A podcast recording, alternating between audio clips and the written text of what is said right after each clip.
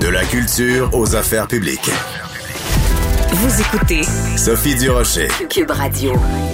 Alléluia, Inshallah, Mazel Tov. Hier à 17h, le gouvernement de la CAQ a annoncé qu'à partir du 8 mars, mais seulement en zone orange, on allait passer de 25 à 100 personnes qui pourraient être accueillies dans les lieux de culte. On va parler tout ça avec Monseigneur Pierre Murray, il est secrétaire général de l'Assemblée des évêques catholiques du Québec, mais aussi, et c'est ça qui est intéressant, il est membre de cette fameuse table interreligieuse de concertation. Monseigneur Murray, bonjour.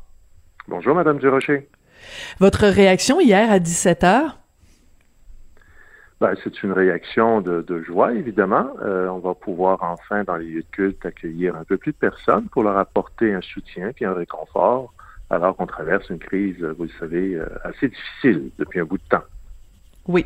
Le fait que ce soit uniquement en zone orange, est-ce que c'est une grande déception ou vous vous y attendiez?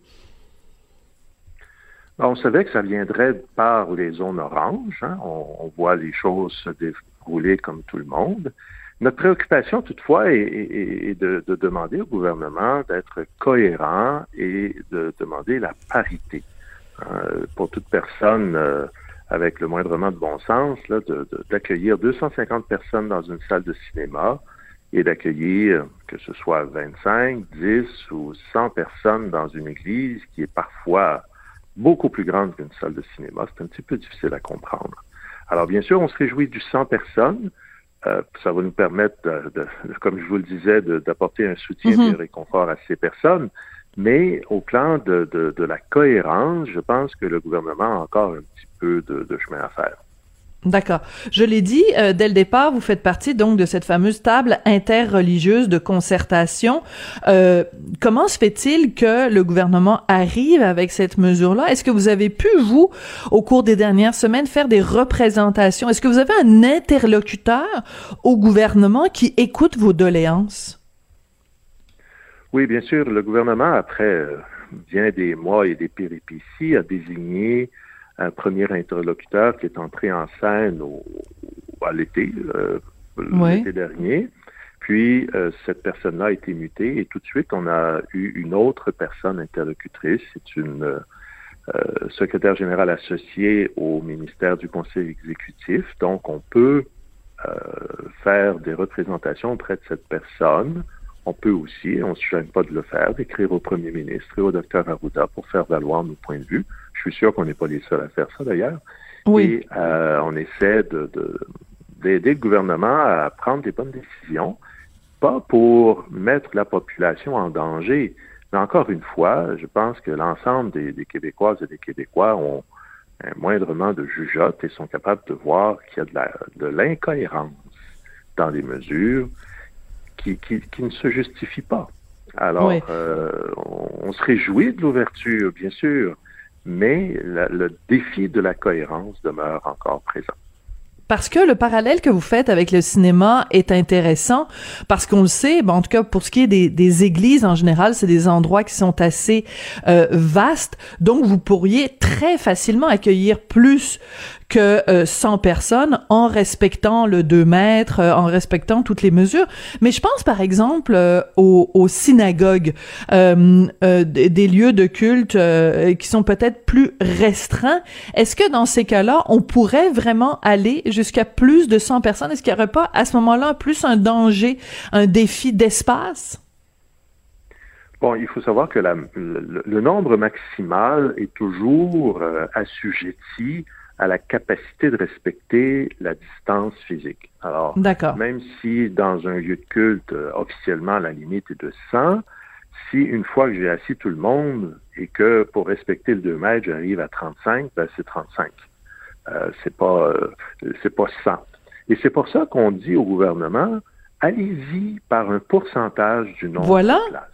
Voilà. On a, comme c'est le cas en Ontario, où dès en Ontario, c'est un petit peu différent que pour nous, les, classifications de zones, là, mais ils ont deux zones qui ressemblent à notre zone rouge, puis ensuite, toutes les quatre autres zones ressemblent à nos autres zones à nous, l'orange est en descendant. Et mm. dès qu'on sort de la zone rouge, c'est à 30% et, sans aucune autre condition, sinon que de, de port du masque, laver les mains, puis de mètres. Euh, alors, on dit au gouvernement, si c'est bon pour l'Ontario, puis c'est bon pour beaucoup de, mm-hmm. lieux dans le monde, ben, il me semble que ça pourrait être bon pour le Québec aussi. Puis ça réglerait toutes les, discussions sur euh, combien de gens, pas combien de gens. Prenez simplement la limite de 250 dans les cinémas. Vous savez comme moi, Madame Durocher, que la plupart des salles aujourd'hui ne contiennent même pas 250 personnes. Hein, parce que le marché, c'est le multiplex. Ils veulent offrir davantage de cinéma ou de films au même endroit. Donc, les salles sont un peu plus petites. C'est vrai. Et pourtant, ils arrivent avec 250 personnes, puis je suis sûr mm. que plus de la mm. moitié des salles ne contiennent même pas 250 au Québec. Mm-hmm. C'est un très bon point. Je que la, la, cohérence va aussi avec les salles de spectacle. Hein. être assis dans un cinéma, être assis dans une salle de spectacle ou être assis dans un lieu de culte, franchement, quelle est la différence? C'est sûr qu'il y a des fonctionnaires à la santé publique qui nous arrivent avec une liste de différences, mais quand même, là, je, vous avoue que quand je lis ça, c'est tiré par les cheveux, là. Ah oui, vous trouvez que c'est tiré par les cheveux? Ben oui, de dire que, par exemple, dans une célébration, dans un lieu de culte, par exemple pour les catholiques, il va y avoir un déplacement pour que les gens aillent euh, chercher la communion. Ah ben vous voyez, c'est pas comme dans un cinéma, parce que dans un cinéma, les gens ne se déplacent pas. Ben là, excusez-moi, mais c'est euh, quoi la différence entre se déplacer dans un lieu de culte où le déplacement est organisé, il est balisé, et se déplacer, je sais pas moi, au Costco. Je sais pas si vous êtes allé dans un Costco dernièrement, mais écoutez, mm-hmm. il, y a du, monde au pouce carré, là. Ça oui, ça se déplace. oui, ben oui, puis ça respecte pas le 2 mètres. Ben voilà. Alors pourquoi tout d'un coup un déplacement dans une église devient archi dangereux alors qu'on semble très bien vivre avec des déplacements dans des centres d'achat, des Costco, des épiceries, puis ça n'a pas l'air plus dangereux que ça, là. Oui. Pourquoi on peut communier à l'hôtel du, euh, du Costco?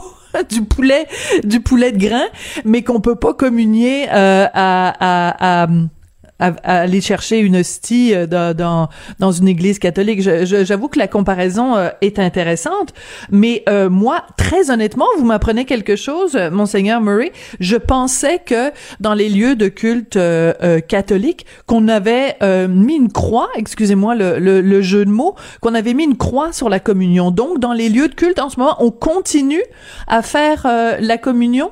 Je pensais qu'on aurait simplement dit, bon, on fait plus la communion pour le temps de la pandémie, puis on reprendra quand euh, la pandémie sera terminée. Non, ben écoutez, partout dans le monde, hein, puis l'Église catholique, elle est présente partout dans le monde, il n'y a aucun gouvernement qui a interdit la communion. Aucun. Mhm. Et si c'était dangereux, au nombre de communions qui se distribuent chaque jour dans le monde, on le saurait. Oui, mais en même temps, on peut pas faire le 2 mètres quand on fait la communion, monseigneur Murray. C'est juste une question là, comment on procède. L'hostie est dans un est, est, tenue à bout de bras. Je sais pas comment on fait pour faire la communion. Elle est pas directement dans la bouche à ce moment-là, dans les mains? Je ne sais pas comment ça fonctionne. Voilà. Alors évidemment, on interdit la distribution dans, sur la bouche.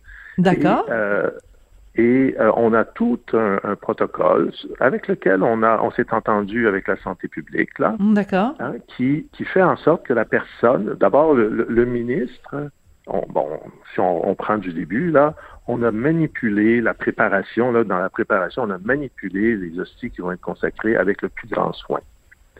Et lorsque c'est sur l'autel, le contenant sur le, dans lequel sont contenus les hosties qui vont être consacrées est recouvert pour que lorsque le prêtre parle, euh, les, projections hein, des gouttelettes n'aillent pas dessus. Alors, ça, c'est sécurisé. Quand vient le temps de la communion, alors, je communie, je prends la petite gorgée de vin, je prends le, le, et lorsque j'ai terminé, je mets un masque, je me désinfecte les mains, et à ce hum. moment-là, je prends la coupe dans laquelle sont contenues les hosties et je m'approche. Dans la nef, qu'est-ce qui se passe? Eh bien, les gens vont à ce moment-là suivre des indications sur le plancher. Toutes les allées sont à sens unique. Les hum. gens restent à deux mètres les uns des autres, ils sont masqués. Et lorsque les gens arrivent devant moi, ils étendent au maximum les bras Et j'ai souvent une table, une petite table qui fait que ça, ça impose une distance. D'accord. Et euh, ça fait en sorte que on a euh, la possibilité de rester à une grande distance.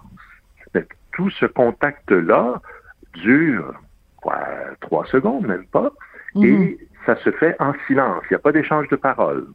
Et Oui, parce qu'il la faut pas positionner, oui. retourne à, à- à son banc, ben, elle, fait une petite pause, elle soulève son masque, consomme l'Eucha- l'Eucharistie, remet le masque et, et s'en retourne. Donc, Et on comprend que ça a été bien balisé, oui. Oui, puis il ne faut pas oublier qu'un contact, au- selon la définition de la santé publique, c'est être à moins de 2 mètres, sans aucune protection pendant 15 minutes. Hmm.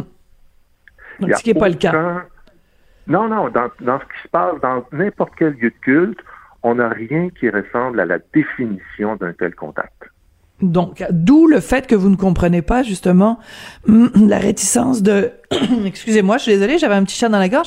dont- euh, D'où le fait que vous comprenez pas les réticences de la, santé publique à, étendre le nombre ou enfin à faire des mesures qui seraient semblables, par exemple, euh, au cinéma. En même temps, des esprits un peu... euh, sarcastique ou cynique, euh, monseigneur Murray vous dirait, est-ce qu'il y a tant de gens que ça qui continuent à fréquenter euh, les églises catholiques au Québec que vous ayez vraiment besoin de passer d'une limite de 100 personnes à une limite de 250 personnes? Est-ce que si demain matin, le gouvernement disait, bon d'accord, vous avez le droit à 250 euh, personnes dans les églises, est-ce qu'il y aurait 250 personnes qui se présenteraient? Dans plusieurs églises, oui. Selon Statistique Canada, parce que la question que vous posez est intéressante, notre perception est qu'il n'y a plus personne qui va à la messe.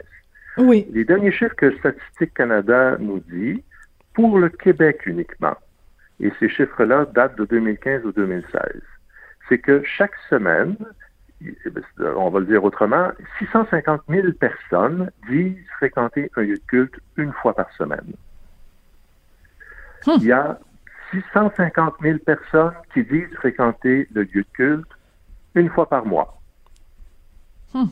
Alors, euh, 600 si on divise le 650 000 par 4, hein, puis qu'on l'ajoute aux, euh, aux 650 000 qui y vont une fois par semaine, ça fait à peu près 800 000 personnes qui fréquentent Hmm. chaque semaine un lieu de culte au Québec. Et Ouais. en plus de ça, il y a 2 millions de personnes au Québec qui disent fréquenter un lieu de culte au moins une fois par année. Oui, ils vont à la messe de minuit peut-être à Noël ou... euh, Des funérailles, un mariage, je ne sais trop. Oui. euh, ou c'est l'anniversaire du décès de grand-maman, ou bon, peu importe euh, leur motivation, mais ce sont des gens qui sont libres. Et vous voyez, c'est pas euh, des grenailles. Est-ce qu'il y a 650 000 personnes Mm. qui vont dans une salle de cinéma chaque semaine? Je sais Je pas, faudrait vérifier les chiffres. Mais je, je comprends tout à fait votre... C'est pas Votre-. C'est Oui. Euh, Il y a beaucoup de gens qui ont utilisé, bon, par exemple, pour... euh, euh, quand on parle de sport, la, la, la, la pression pour euh, re- redonner le sport, réouvrir le sport, on utilise l'argument de la santé mentale. Est-ce que c'est un argument que vous, vous utilisez pour euh, justifier euh, l'augmentation du nombre de personnes acceptées dans un lieu de culte, cet aspect-là de la santé mentale? Bien sûr, on le répète depuis le mois de juin de l'an passé, même avant, c'est que pour toutes ces personnes qui fréquentent un lieu de culte tout à fait librement, ben, s'ils y vont, c'est parce qu'ils trouvent quelque chose. Hein? Euh, sinon, euh, ils resteraient, euh, ils resteraient chez eux. Alors, la santé euh, mentale passe aussi par une santé, je dirais, spirituelle. Oui. Et la fréquentation d'un lieu de culte pour ces centaines de milliers de personnes leur apporte du réconfort, leur apporte du sens, du soutien, leur apporte une résilience. Exactement Mais en même ce temps- dont nous avons besoin. Mhm.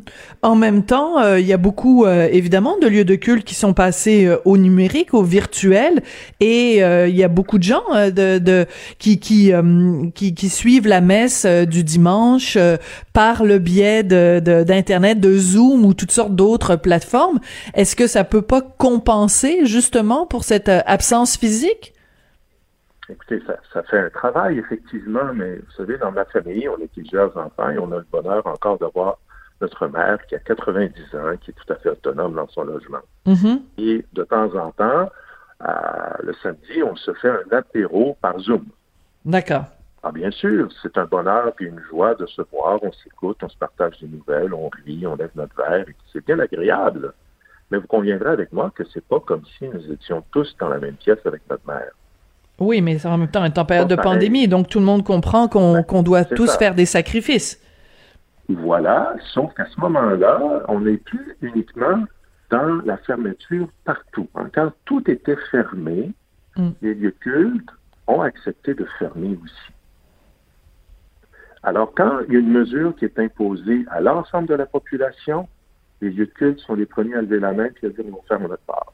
Mais à partir du moment où le gouvernement commence à accorder des, euh, assouplissements, il ne peut pas le faire comme un monarque qui est au-dessus de tout le bon, de tout bon sens et de, de, tout, euh, de toute loi ou de, de, toute cohérence, c'est dire, ben là, je donne à ceci, puis je ne donne pas à cela.